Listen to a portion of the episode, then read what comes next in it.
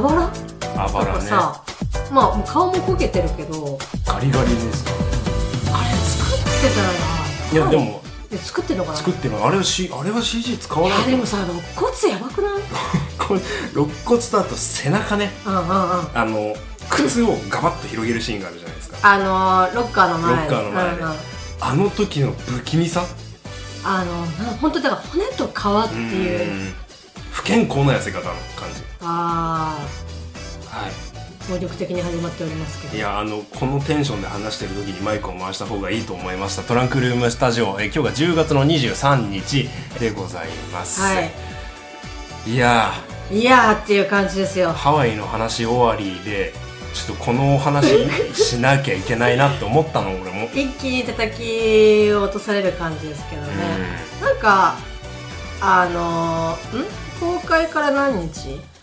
えーと公開から？10え月の、うん、この？10月の4日からうん。封切りだったので、うん、うん。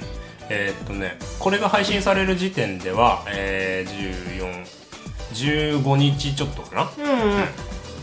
うん、いや結構ね見てる方、多いかと思いますけど、まあ話題沸騰の映画でございますよ、はい。うん。えータイトルは言いました先週言いま言いませんでしたね。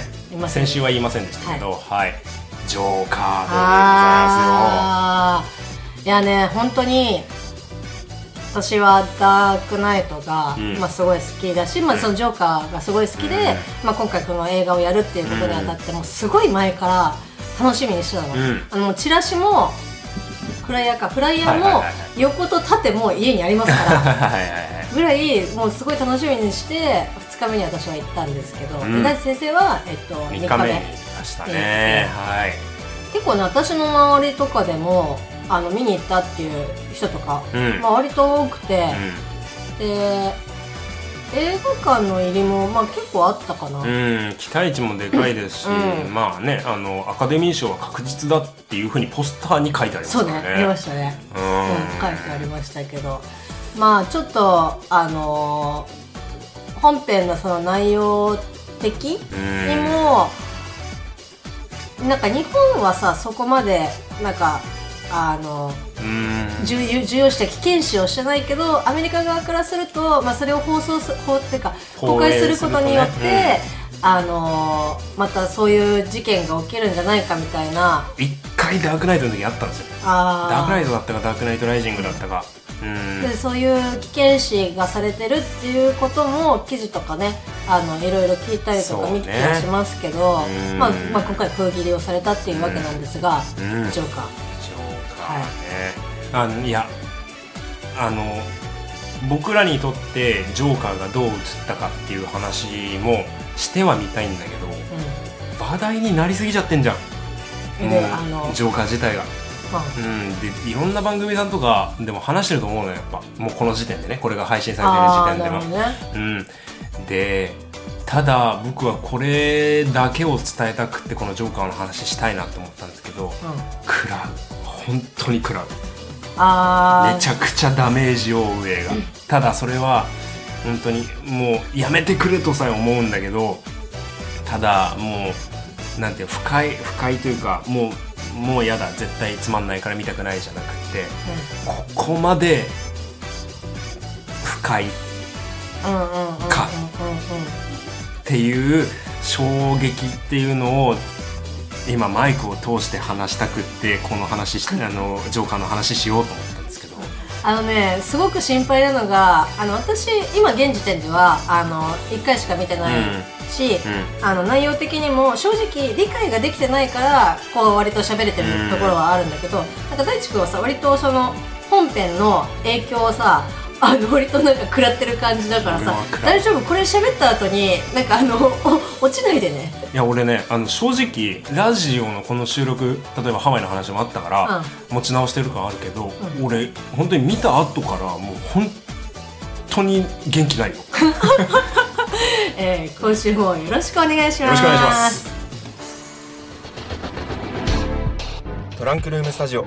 この番組はもともと共通のラジオ番組リスナーだった大地とみおがお送りするぼんやりトーク配信系インターネットラジオ番組です。本日も都内某所の RF スタジオブースナンバー295よりお送りします。それではお耳のお付き合いよろしくお願いします。はい、はい。ということでジョーカーを見に行った時の予告編がえー、イットそれが見えたら終わり、えーバースオブプレイが立て続けに予告編が流れて、もうピエロはいいってなってしまった大原大、えー パーソナリティ大地です。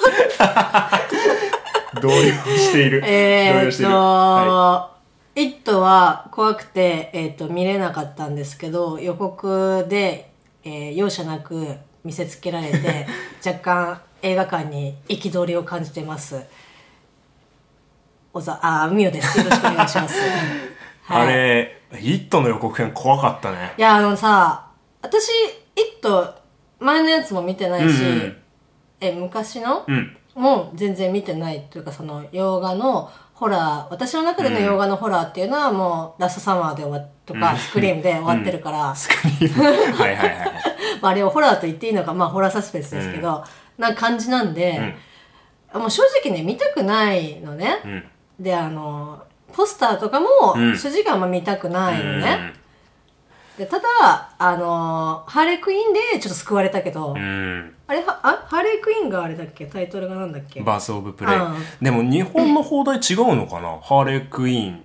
ハーレークイーンなんちゃらのなんちゃらみたいな。で入ったと思うけど、俺ごめんなさい、バースオブプレイで覚えちゃってるから、あれですね。ね。ほんとね、まあ、でハーレークイーン可愛いし、割とあの予告を見て、なんかね、もう懲りずにまた見に行きたいなっていうふうに思ってしまっている今日この頃ですけど、まあ、スーサイドスクワットもね、あの予告がすごく面白くて行ったら、ねっていうそうですな。うん。ことがありましたけど、まあ、今回もね、どうなるかわかりませんけど。まあね、マーゴット・ロビーさんのハーレークイーンは評判正直よろしいので、まあ、でも思ったんだけどさ、まあ、今回のジョーカーも含め、バース・オブ・プレイもあるし DC はヴィラン系の映画すがすごいやっぱ得意なのかなっていう。まあ、まあ、作風、まあまあ、ザック・スナイバーダー版のジャスティスリーグの話だけど、まあ、暗めだっていうのもあるし、そういう影響なのかなとも思ったりもするんですけれども。やっぱなんかあの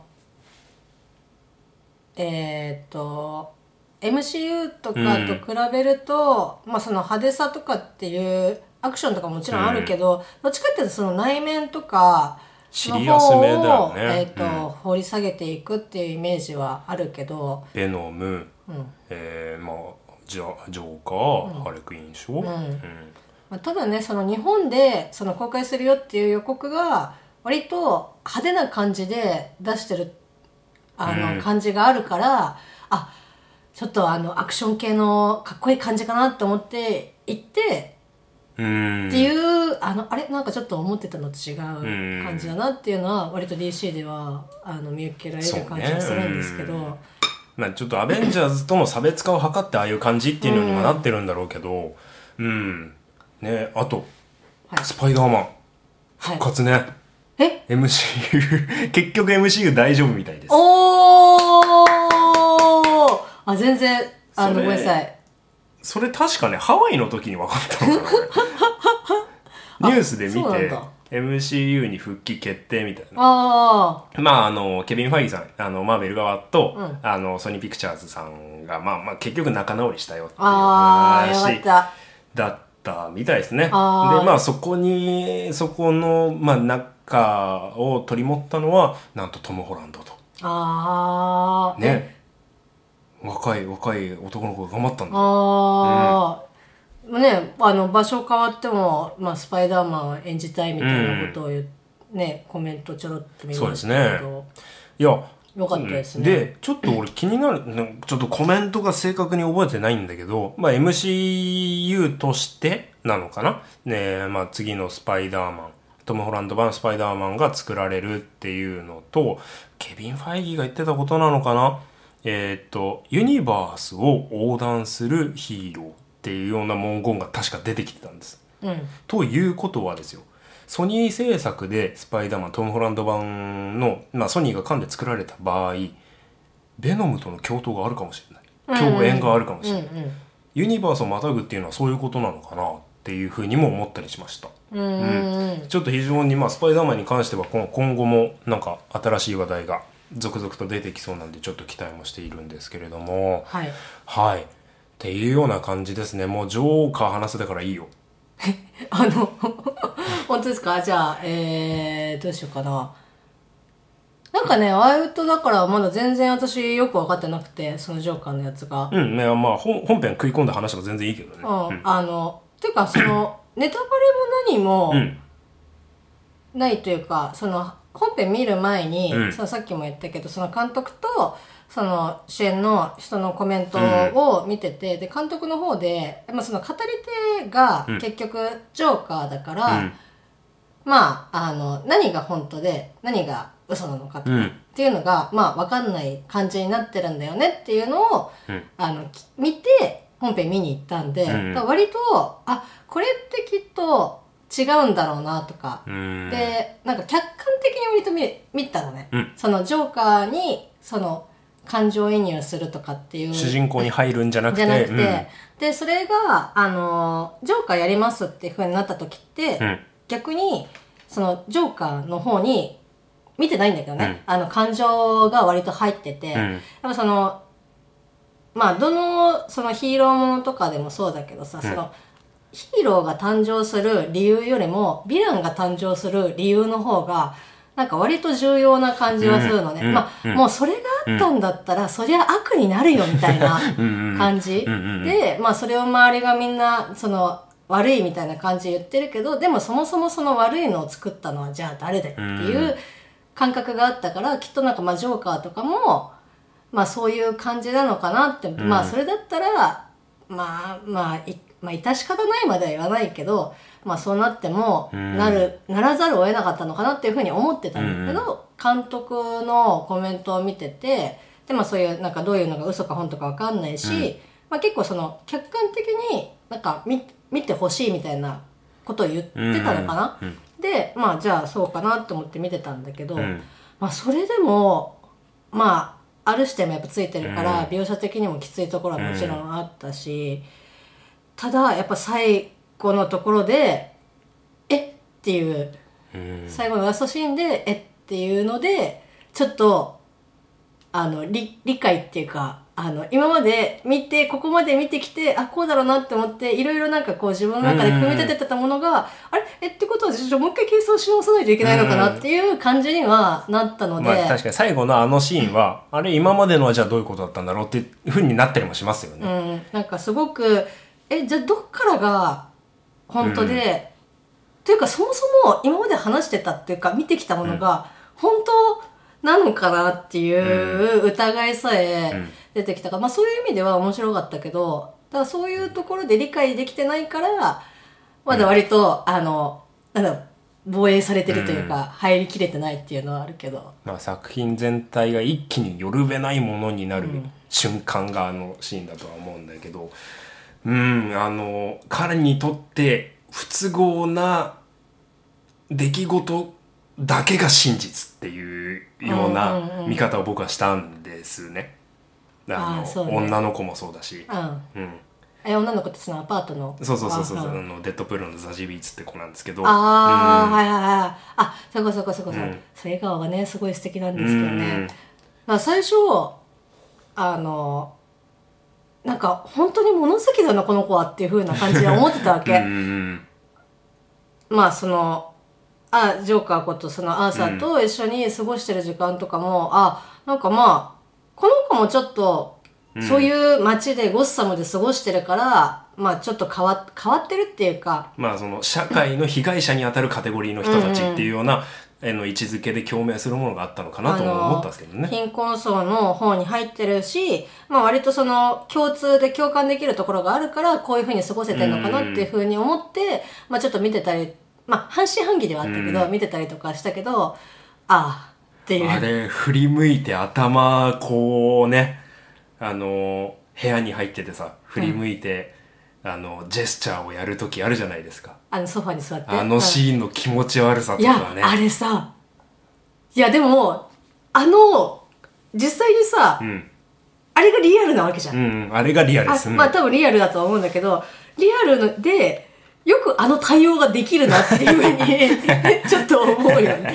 普通だったらさ、なん、なんだろう、もっと激怒っていうかさ、まあもう明らかに常軌を逸してるから、抑えてるように言ってるのかもしれないけど、うん。いやすげえなって 見てたけど、まあ、あの時はこう守るただ一心だったんでしょうね。うん。うん。まあ結局それも徒労に終わってしまうような形だったんでしょうけど。まあでもまあ最全体的に今今の段階で見てて、うん。まあ、テンションがうわってちょっと上がったのはやっぱあのブルースの屋敷にうん。行った時に、あっていうふうにはちょっと はいはいはいはい。っていうふうには思いましたけど、うん。うん。そうそれでねブルースの話をしようと思ったんです。はい。あのちょっと劇場の外の話になっちゃうんだけどはい。映画僕見て結構なお客さんだったんです。結構レイトショー近いにもかかわらず。うんうん。で、えー映画館出て電車に乗ったらちょうど席立ってたんですけど、うん、結構ぎゅうぎゅうで、うん電車の中が。ちょうど僕の隣にいた女性2人組が、同じ回を見た方々だったんですね。お。でジョーカーの話をしてたんですよ。お。でブルースの話になって。お。であの男の子っていうブルースのことをそう呼んでたんですけど女性2人組は、うん。で多分おそらくバットマンシリーズ知らないんですよおということは。だからブルースが後のバットマンであることも知らないんです。ああなるほどなるほど。でえマジか。で、うん。あのあの男の子綺麗だったねっていう話から最後映画の終盤に両親が撃たれた後のブルースが一人立ってるところが一瞬映るじゃないですか。うん映りますでねあの子もあの子もかあの子も笑顔が一回も映んなかったから、うん。あの子も感情がなくなって後からジョーカーみたいになっちゃうのかなっていうふうにその二人の女性は話してたんですよ、うん。僕はそれを聞いてあこれ面白いなと。ああその発想がそうそうそうそうそう。まあ知らないからこそな,、なる当然の流れだとは思うんですけど、うんうんうんうん。まあブルースがその後に大人になるにつれてバットマンになるんですけど、うん。まあ正直あの両方とも狂気を抱えた人間にす育っていっちゃうんですよ。うーん。ジョーカーっていう狂気とバットマンっていう狂気。まあ要要するに形名前は違えどある種のまたジョーカーが生み出生み出された瞬間なんですよ。うんうんで、僕はそれを聞いた瞬間にその作中のジョーカーの最後の大爆笑の意味が分かった気がした。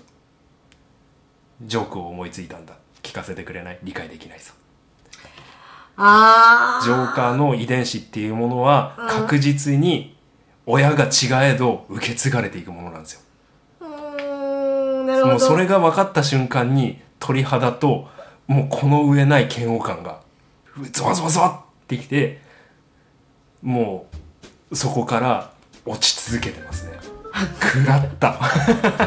最後の電車で。最後の電車で。そうなんですよ。だからあのーさっき支配人相手にも話してたです話してたんですけどあのバットマンシリーズ見てなくても見に行ってもいいって言った心ってそこにあって何も知らないまっさらな状態で見る方が後からく後から食らうダメージだったり後から味わえる味の濃さだったりうん。ね感じるものの深さだったりあの作品が持っているモヤモヤっとしたうん。ものっうんうん。ていうのがより鮮明に味わえるんじゃないかなってああそう親が親問題っていうのもあの作品のテーマの一つでもあって。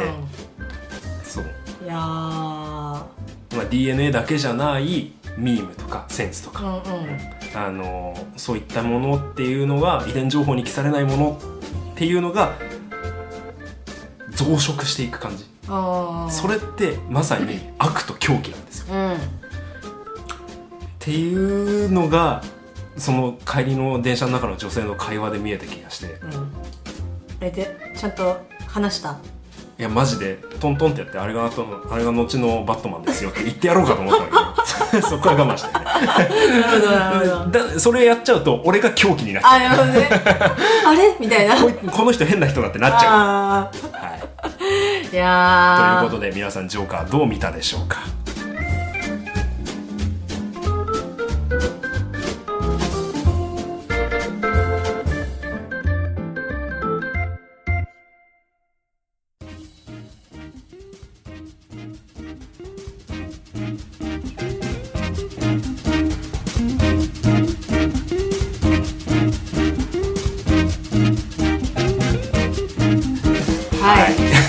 りがとうございます。まあバットマンとジョーカーっていうのはまあアメアメコミのアイコン的存在で、まあ、世界の善と悪とのなんていうかね、えー、なんなんだろうシンボル的なものの一つですけど、まあ、ジョーカーっていうものもいろんな時代を経て書き直されてきました、いろいろね、まあ、道化師であったり本当に狂人であったりだとか、まあ本当にでも映画史をそれで変えちゃったのがヒース・レイジャーね、うん。ダークナイト版のジョーカーでしたけれども。そうですね。でもなんか今回のジョーカーにはまた全然ちょっと違う感じですよね。うんあのなんだろうどっちかっていうとその私たちよりのジョーカー、うんまあ、あの当然そのジョーカーになるまでの、まあ、お話だったとは思うんですけどだからなんだろう割とみ身近なかみ身近なジョーカーっていうのもあれだけどそうそこがね、うん、俺は結構食らったポイントだと思う、うん、ただあれって本当にちょっとずつの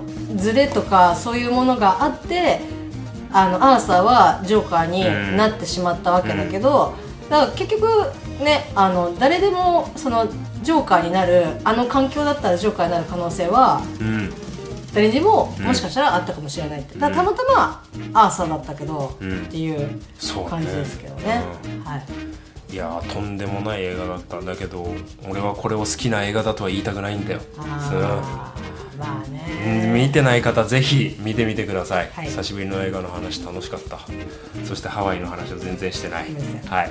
ということでトランクルームスタジオ今週もありがとうございました。来週もお付き合いください。はいありがとうございます